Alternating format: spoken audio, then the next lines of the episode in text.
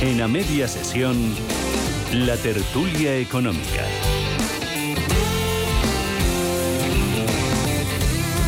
Este miércoles con la ayuda de Víctor Ruiz Peleta, profesor de IAE Business School. Víctor, bienvenido, buenas tardes. Hola, buenas tardes, ¿qué tal?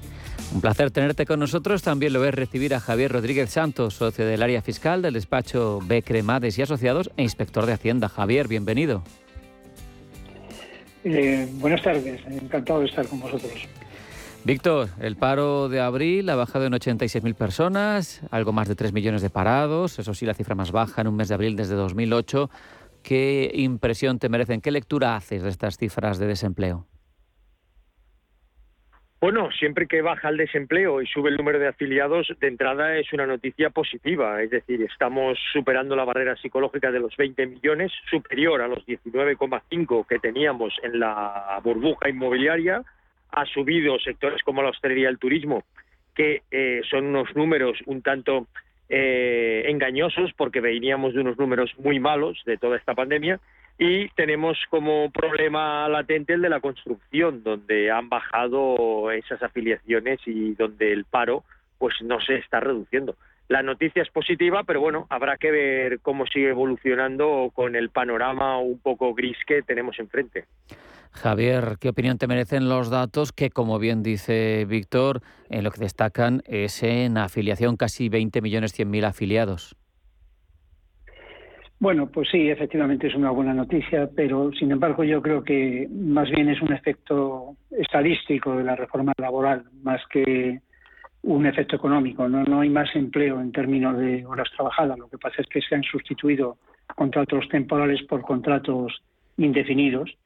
Pero vamos, la economía en el primer trimestre ha tenido un crecimiento raquítico del, del 0,3% y eso efectivamente no se ha podido eh, reflejar en un aumento tan significativo del empleo, como digo, más estadístico que real.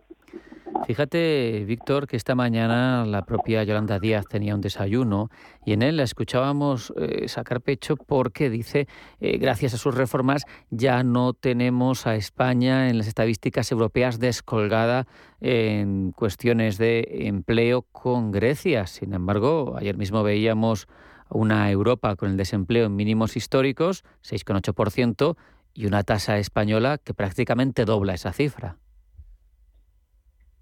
Sí, sí, sí, realmente eh, esos números pues no son del todo ciertos y según el Eurostat, que son unos números un tanto más neutrales, tenemos un, un paro juvenil alrededor del 30%, mientras que en la Unión Europea es del 13,9%. Estamos peor que países como Grecia. Y yo creo que un poco como complemento a los números anteriores y lo que decía Javier, pues estamos, mal en términos de empleo juvenil y eso pues solo pasa por invertir más en investigación y desarrollo, en fomento de inserción laboral y en ofrecer unas condiciones dignas. No puede ser que la gente termine una carrera, un grado superior, una licenciatura y se tenga que marchar porque o no encuentra nada o lo que encuentra pues son unos salarios irrisorios y eso sí que es un problema latente que ya es grave y va a ser mucho más en los próximos años. Javier, aun con esos efectos estadísticos, esos espejismos que genera la reforma de Yolanda Díaz, y a pesar de sus palabras, eh, como estamos señalando, las cifras, cuando acudes a Eurostat, son mucho peores en nuestro país. ¿Cómo enjugar ese desfase? ¿Cómo lo apostarías tú? ¿Qué harías? Porque estaba diciendo Víctor parte de su receta ¿no? en I+.D., en investigación, eh, apuestas inversoras, pero no podemos tener unos jóvenes que el 30% de ellos están en el paro o el doble de tasa que el resto de los socios. Pues sí, todo el esquema, de, con independencia de que efectivamente lo que dice Víctor, hay una. Eh, favorecer el crecimiento favorece el empleo en general, ¿no? Pero además, jurídicamente, el esquema de, contratación laboral en España es muy complicado y tiene además unos, unos costes ocultos de las cotizaciones, etcétera, y de los derechos eh, laborales que implican que el empresario en general eh, en fin, es bastante reticente a, contratar. Desde luego la reforma tiene que ser global, o sea, la anomalía española en materia del empleo, que es algo histórico, eh, se mantiene en épocas de crecimiento, en épocas de recesión siempre. O sea, somos los que más paro tenemos, pero no solo de Europa, o sea, yo creo que del mundo, de civilizado, ¿no? Entonces eso es algo que merecería una reflexión global. ¿no? Claro que sí. Y en este contexto especialmente complicado, Víctor, el gobierno sigue firme en su línea de aumentar tanto presión como esfuerzo fiscal de los españoles.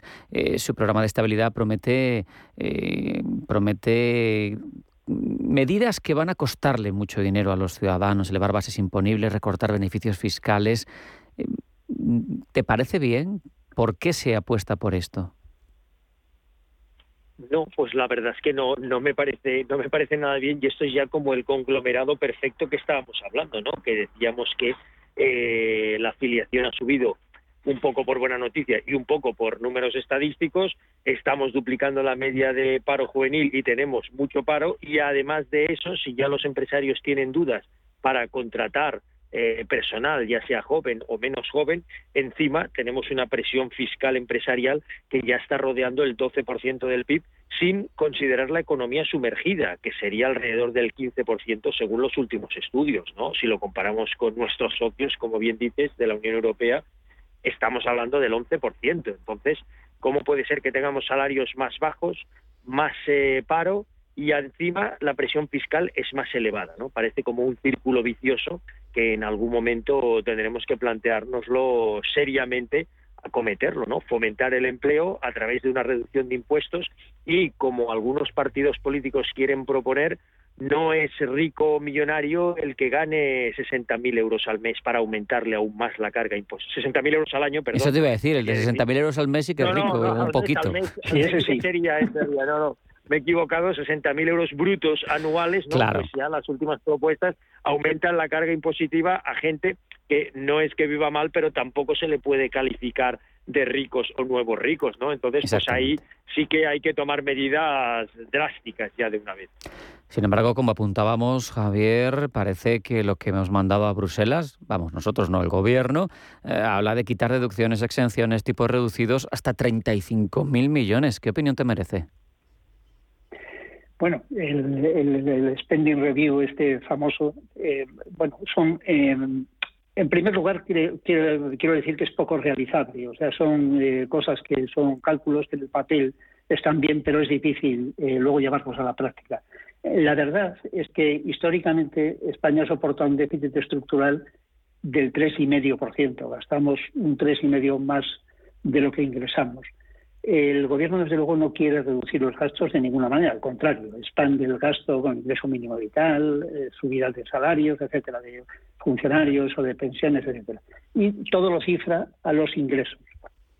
Pero el problema del aumento de los ingresos, a pesar de estas, eh, digamos, fantasías de que va a ser reduciendo una serie de deducciones y cosas del impuesto sobre sociedades o de que va a ser aumentando los impuestos de los ricos, realmente la verdad del cuento es que la pagamos todos. De donde están aumentando eh, los ingresos fiscales son en el IVA, como consecuencia del aumento de los precios, en el que no se deflacta la tarifa eh, del impuesto sobre la renta de las personas físicas y el impuesto del incremento, vamos, el incremento del impuesto como consecuencia del incremento del precio de los carburantes.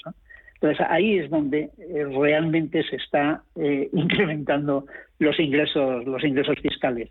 Y desde luego los ricos que mm, están como estaban, aparte de que, bueno, es que hay muy pocos, desgraciadamente, y eh, no pueden soportar, digamos, el, la carga de, de solucionar el déficit estructural del Estado. ¿Qué receta tendrías tú? si te dejaran, que tú que entiendes mucho de fiscalidad, ¿qué receta tendrías tú para solucionar ese déficit en un mundo ideal? Me refiero, ya sé que luego la aplicación es compleja y, hay muchas servidumbres. La primera cuestión es reducir el gasto. Es decir, hay que aflojar la capacidad de gastar del Estado, de las comunidades autónomas, de los ayuntamientos y las diputaciones. Nosotros tenemos un sistema administrativo excesivamente complejo, es decir, una estructura eh, administrativa del Estado excesivamente compleja. Y en segundo lugar, en cuanto a los impuestos, simplificarlos, es decir, eh, que eh, ejerzan lo que se llama estabilizadores automáticos en la hacienda pública, que cuando hay momentos en los que hay una expansión, pues esos, esos impuestos generen más coste, es decir, que reduzcan la demanda, y en este momento que estamos con un crecimiento prácticamente, bueno, por raquítico, como he dicho, muy escaso, reducir los impuestos para, para generar actividad. Y es que si eh, no, no, no se va a recaudar tampoco eh, más por subir los impuestos y lo que se hace es deducir la capacidad de gasto de las personas. ¿no? Así que, bueno, no, no es ninguna fórmula mágica, es reducir gastos y aumentar ingresos.